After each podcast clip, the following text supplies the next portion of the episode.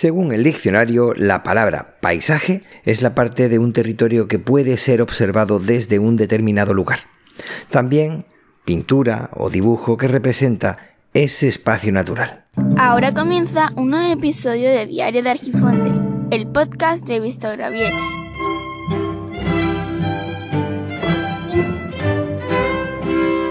Aunque todo el mundo está conforme con que un paisaje es aquel territorio desde el cual Probablemente se observan las cosas en un conjunto y no se ve nada en detalle. De esta forma podemos decir que cuando miramos algo y no vemos nada en detalle es que lo que estás viendo es un paisaje. Algo muy habitual es cuando visitas un lugar del que apenas sabes nada y resulta que no ves nada en concreto. Es decir, que al hacerlo no eres capaz de ver más de dos cosas sin mucha relación entre ellas y poco más allá de una imagen sin profundidad.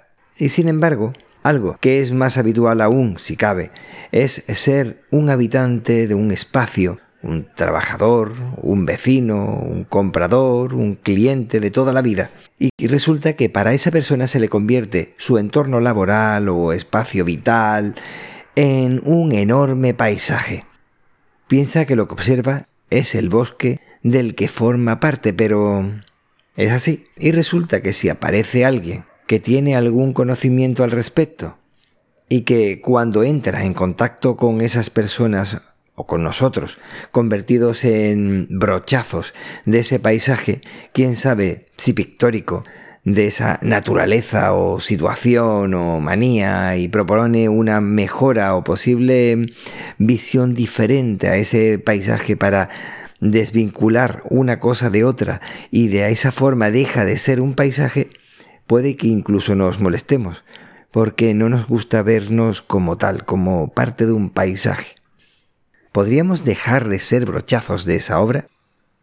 no ser esas siluetas más allá del campo cercano en el que, más que verse, se puede advertir o intuir figuras o el mero planteamiento de algo, o el mero planteamiento no es más que una enorme osadía. Y es que, en ocasiones, de cerca, son meros trazos, sin relación aparente, pero al alejarse observados desde el ángulo de la eternidad, como decía aquel, sí le podemos dar un significado, pero ¿Lo tiene? ¿Tiene ese significado? ¿El significado que le damos es el verdadero? Todo depende del observador. ¿Somos trazos, pinceladas? ¿Formamos parte indisoluble de ese paisaje? ¿O de esa pertenencia? ¿O a esa pertenencia podemos optar por deseo propio o quizás ajeno? No podemos perder de vista que estamos dentro de algo, lo aceptemos o no, seamos conscientes o no, pero ser parte lo somos. Puede que el momento histórico en el que vivimos, la estructura en la que nos encontramos, la podamos ver como algo lamentable. Y si eres consciente que formas parte de él, que no eres más que un diente dentro de una de las ruedas dentadas que forma ese mecano, que es algo mayor aún, aunque te rebeles, no debes olvidarte de lo que eres, porque así podrás saber adelantarte a cualquier movimiento, si es que lo que realmente quieres hacer es eso, poder adelantarte, que no te coja de sorpresa. Son muchos los que van de antisistema y terminan como un bloque perfecto en la pared. Y resulta que esos que parecían que iban a ser los más manipulables, los ladrillos perfectos de ese muro, están siendo al final los que usan el sistema para su antojo y ese muro lo usan como apoyo del tejado de su propia casa. Quién sabe si quizás deberíamos replantearnos las cosas o quizás deberíamos de verla de otra forma diferente. Si realmente quisiéramos cambiar nuestra posición dentro de ese mecano o bien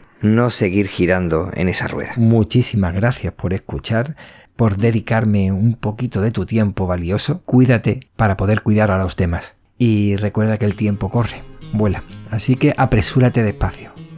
Puedes encontrar las vías de contacto en los comentarios del podcast. Hasta luego.